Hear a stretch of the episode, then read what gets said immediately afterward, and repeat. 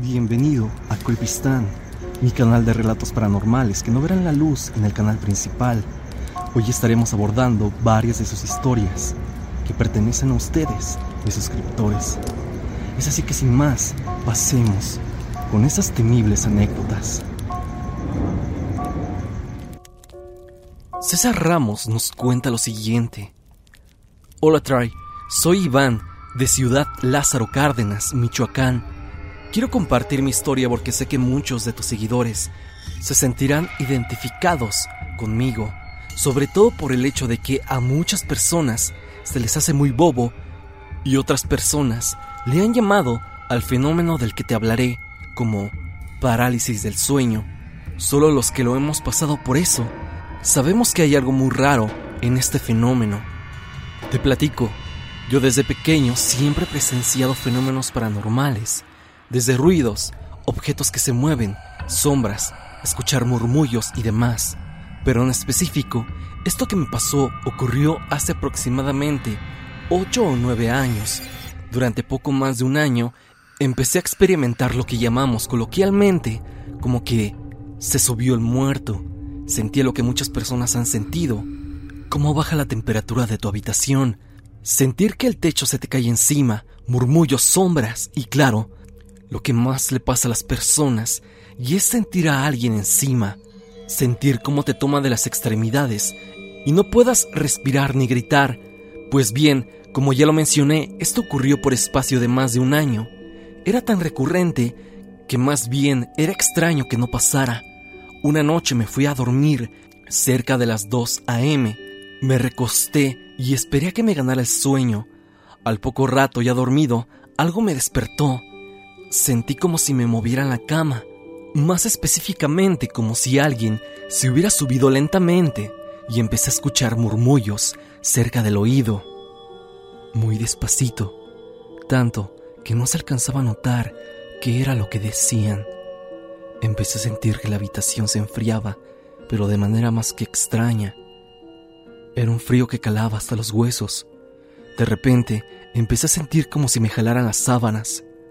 No me había pasado algo parecido, o al menos no a ese nivel. La actividad se sentía más fuerte y el ambiente más pesado. Entonces el miedo se empezó a apoderar de mí. Tomé la decisión de levantarme de la cama para al menos encender la luz.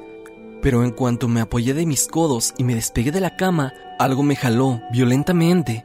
Mi temor aumentó Enseguida sentí cómo me tomaron de las cuatro extremidades. Sentía claramente como si en mis muñecas y mis tobillos se enterraran garras.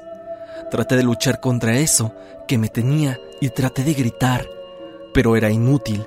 De repente fue cuando cometí el peor error. Volté a ver a la orilla de mi cama.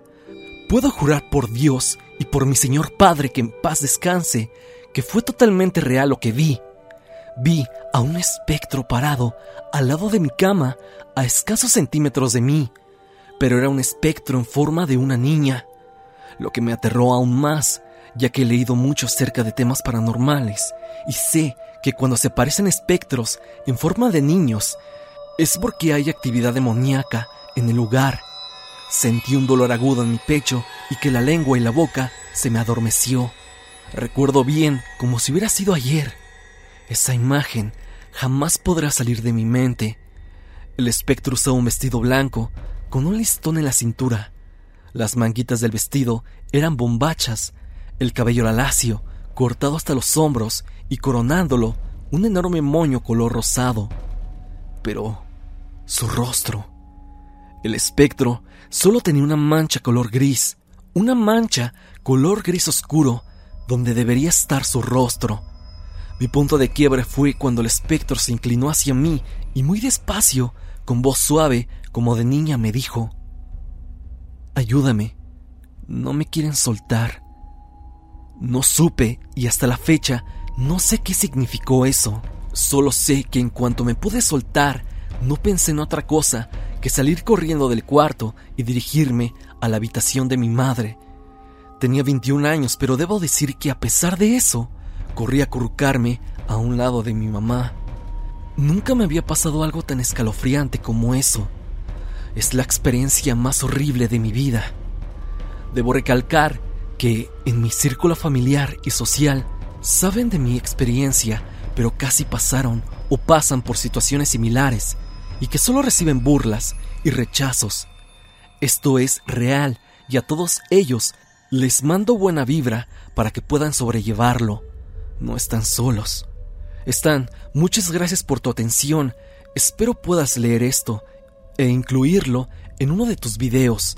Espero que sigas teniendo mucho éxito en tu canal. Saludos. El perro de la escuela. Hola Stan, me llamo Arturo. Tengo actualmente 18 años. Espero estés bien. Me he topado con tus historias de perros actuando como humanos y me acordé de una historia que me pasó a mi temprana edad. Tenía 15 años cuando esta horrible experiencia me pasó. Yo vivo en Monterrey, Nuevo León. Iba en tercero de secundaria. En ese momento, había un perro en la escuela que muchos alumnos y maestros querían y respetaban. Hasta yo en ese momento lo estimaba bastante. Le daba de comer, lo acariciaba. Un día me había quedado en el patio acostado con mi novia. Ella y yo vivíamos cerca. Ya íbamos de salida, debido a que ya eran las 7 pm y debíamos ir saliendo esperando a ser regañados por perdernos dos clases. Pero no había nada. Extrañamente la escuela estaba oscura y vacía. Solo yo, mi novia y ese perro. Como demolieron el auditorio por razones de seguridad, porque no era estable, nos salimos por ese lugar. Pero habíamos olvidado nuestras mochilas. Como nos quedamos dormidos, perdimos la noción y fui por ellas. El perro estaba siguiéndome. Parecía que quería salir de la escuela, así que lo ayudé a salir y nos fuimos caminando. Debido a que no vivíamos lejos, no iba a tardar mucho. Ya estábamos a una cuadra de llegar a nuestra privada y noté que el perro se había adelantado. Se puso enfrente de una casa y empezó a hacer cosas extrañas. Hasta empezó a vernos fijamente y a intentar formular palabras. Yo y mi novia estábamos muy asustados por lo que estaba haciendo, ya que en serio era algo anormal. El perro mientras nos veía fijamente sonrió. No una sonrisa, digo, entre comillas, normal que se le puede formar a un perro, sino una sonrisa muy grande que le llegaba a cada una de sus orejas. Algo que incluso a día de hoy pienso como algo imposible en un can. Yo y mi novia salimos corriendo y el perro solo se estaba riendo de una forma muy perturbadora. Pero no era una risa normal como de una persona, sino más bien chillidos e incluso una especie de ladrido que semejaba ser un intento barato de una risa humana. No quería voltear hasta llegar a casa. Cuando los dos llegamos estábamos pálidos y temblando de miedo. Les explicamos a nuestros padres, pero no nos creyeron. Hasta la fecha solo sabemos ella y yo que no fue ninguna alucinación. Muchas gracias por leerme, Stan. Espero salir en el canal y espero sobre todo que me creas. Cuídate mucho y te deseo suerte en el canal. Buenas noches. La siguiente anécdota se une a la lista de relatos de fallos en la realidad. Glitch, que así como lo hemos visto en muchas historias, tienen un lugar que se repite múltiples veces. El metro. Esta historia está aquí porque considero que podemos hacer una recopilación de todos los fallos que se han vivido en el transporte colectivo. Luis Gerardo Cruz nos cuenta lo siguiente. Hola, hace tiempo quería enviarte un correo. Desde los primeros videos que realizaste sobre fallos en la realidad y experiencias en el metro, me pareció muy interesante y me ha generado bastante ansiedad por contar lo que viví, ya que me gustaría saber si a alguien le ha pasado algo similar, ya sea en circunstancias o en el lugar. Mi nombre es Luis, fui estudiante de la UNAM en la FES Aragón y esta anécdota pasó por el año 2017. Un amigo y yo estábamos en el quinto semestre de la carrera y ese día concluíamos el ciclo escolar. Días antes planeábamos pedir trabajo en una pozolera llamada La Flor del Maíz, ubicada cerca del metro Escuadrón 201, aproximadamente a unos 15-20 minutos del metro. Acudimos a esa sucursal, ya que el padre de mi amigo trabaja a un lado de ahí la tarde fue tediosa entre la escuela y el traslado hasta el local. Pedimos informes y nos marchamos. Es aquí donde sucedió todo. Comenzaba a caer la tarde, ya que eran aproximadamente las 7 pm y comenzaba a oscurecer. Decidimos regresar caminando al metro Escuadrón 201, ya que no contábamos con dinero suficiente para parar un taxi que nos acercara. Entramos al metro y ambos nos dirigimos rumbo a la dirección de Garibaldi. Este tardó más de lo usual. Eso me ponía algo estresado, ya que estaba muy cansado y quería llegar a mi casa. Cuando por fin llegó el metro, abordamos. Quiero recalcar que mi amigo y yo usábamos el metro a diario y es un transporte que sabemos usar perfectamente. Eso sin mencionar que ambos ya habíamos usado esa línea antes y él mucho más que yo. Ambos platicábamos sobre cosas de la escuela y sobre el trabajo que fuimos a pedir, a la par de que yo me sentí un poco incómodo con algunos pasajeros, ya que eran un poco raros. Estaban como oídos pero nada que excediera de lo normal, por así decirlo. Y fue aquí donde pasó lo más extraño. Pasamos dos estaciones, las cuales no volteé a ver, ya que te repito, íbamos de Metro Escuadrón 201 hasta Bellas Artes, e inconscientemente sabes que faltan muchas estaciones, pero justo cuando se cerraban las puertas de la estación me di cuenta que era Iztapalapa. Le dije a mi amigo que nos subimos al revés a lo cual él reaccionó confuso. Ambos, obviamente, esperábamos bajar en la siguiente estación y cambiarnos de andén. Sin embargo, al bajar del metro, fue enorme nuestra sorpresa, ya que rápidamente volteamos a ver el letrero del andén donde indica la dirección a donde va el metro. Y es que, entre risas nerviosas, vimos que decía dirección Garibaldi. El metro estaba a punto de cerrar sus puertas y por mi cabeza pasaban dos ideas. Una, subirme al mismo metro, ya que esa era la dirección correcta. Dos, pero ¿cómo subirme a esa dirección que me dejó dos estaciones atrás? De mi estación de partida, que era Escuadrón 201. Dejamos que se fuera ese metro y decidimos hacer algo obvio y que al mismo tiempo sonaba como una tontería. Cambiarnos de andén asimilando que tal vez los que instalaron los letreros se habían equivocado al colocarlos. Entonces, algo indecisos y sin estar convencidos, decidimos pasarnos del otro lado y abordar el metro con dirección contraria, esta vez a Constitución. Sé que para la mayoría esta opción se les haría tonta. Ambos, mi amigo y yo, esperábamos con ansias la siguiente estación, esperando que fuera Iztapalapa. Sin embargo, ese andén sí iba en su dirección original o normal. Nos dejó más lejos en Metro Cerro de la Estrella. En ese momento sentimos un ambiente muy tenso. Que esta dirección nos dejara rumbo a Constitución, justo en Metro Cerro de la Estrella, era algo normal. Pero entonces, ¿por qué la otra dirección nos llevaba al mismo destino? No tiene ninguna lógica. Decidimos hacer el último intento para esto. Mi amigo y yo ya habíamos decidido cambiarnos nuevamente de dirección y si ésta nos llevaba nuevamente con dirección a Constitución, nos bajaríamos del metro y saldríamos. Era una decisión arriesgada, ya que no contábamos con más de cinco pesos aproximadamente y era de noche. En ese momento sentí muchas cosas, ya que ya había escuchado de los fallos en la realidad y teorías sobre cosas similares. También recordaba aquellas teorías donde la gente se perdía en el metro e infinidad de cosas más. Subimos nuevamente a la dirección que tomamos desde un principio. Ahí fue donde más nerviosos estábamos. Ahí fue donde más nerviosos estábamos. Imploraba porque en esa ocasión si fuera hacia el lado correcto o me volvería loco. Sentí un gran alivio ya que la siguiente estación era Iztapalapa y ahora sí que íbamos en buena dirección. Aún así, cada estación que pasábamos, no paraba de ver cada estación para ver si era la correcta. Muchas gracias por leer mi historia y espero que pueda subirla. Me gustaría saber si a alguien más le ha pasado lo mismo al día de hoy. Hasta la actualidad me sigo preguntando qué pudo haber pasado y sobre todo por qué no iba solo. Estaba con mi amigo, por lo que descarto lo de una alucinación. Bueno, sin más, un saludo Stan.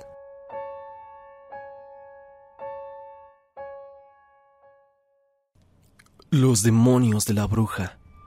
Hola Stan, me gustan mucho tus videos, espero que estés bien.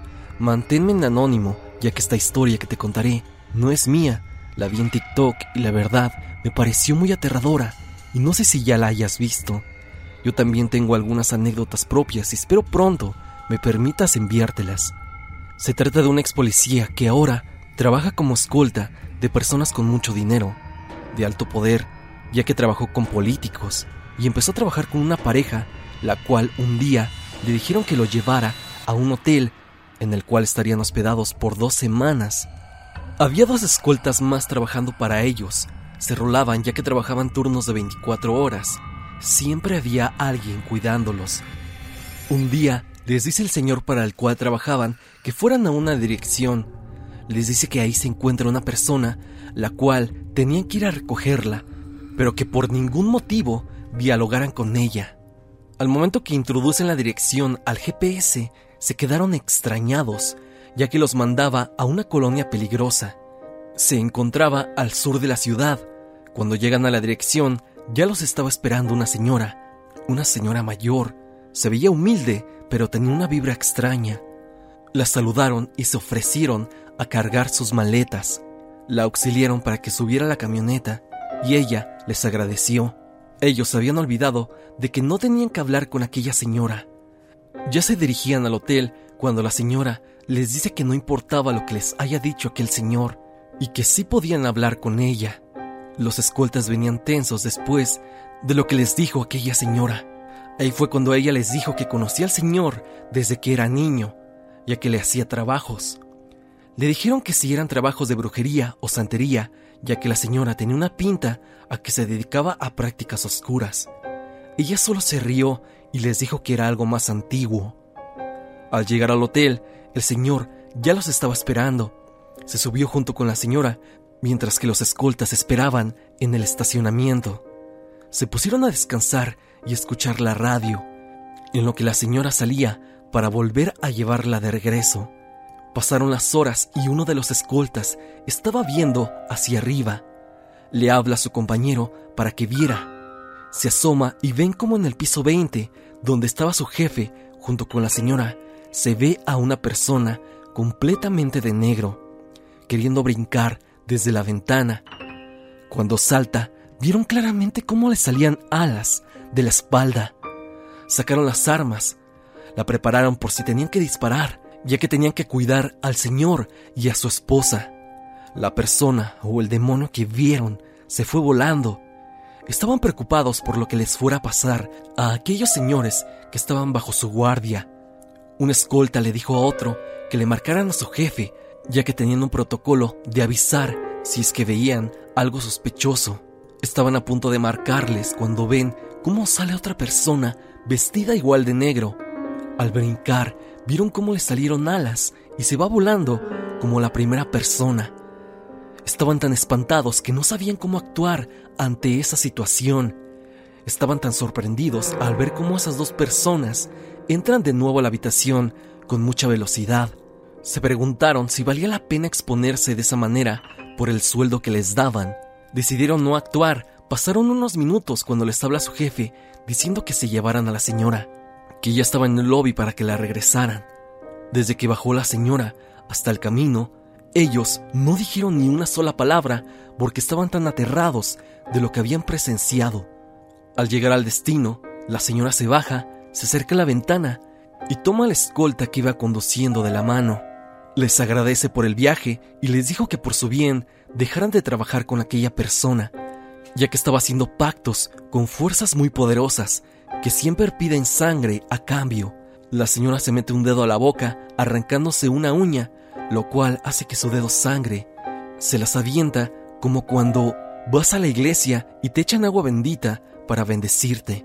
Se dirigieron al hotel, ya decididos a no trabajar más con esta persona, tanto por lo que vieron y por lo que les dijo la señora. Acabando una vez de cuidar a aquel señor y a su esposa, fueron con su jefe para que los acomodara en otros servicios, el cual efectivamente los cambió y ya no supieron nada de aquellas personas.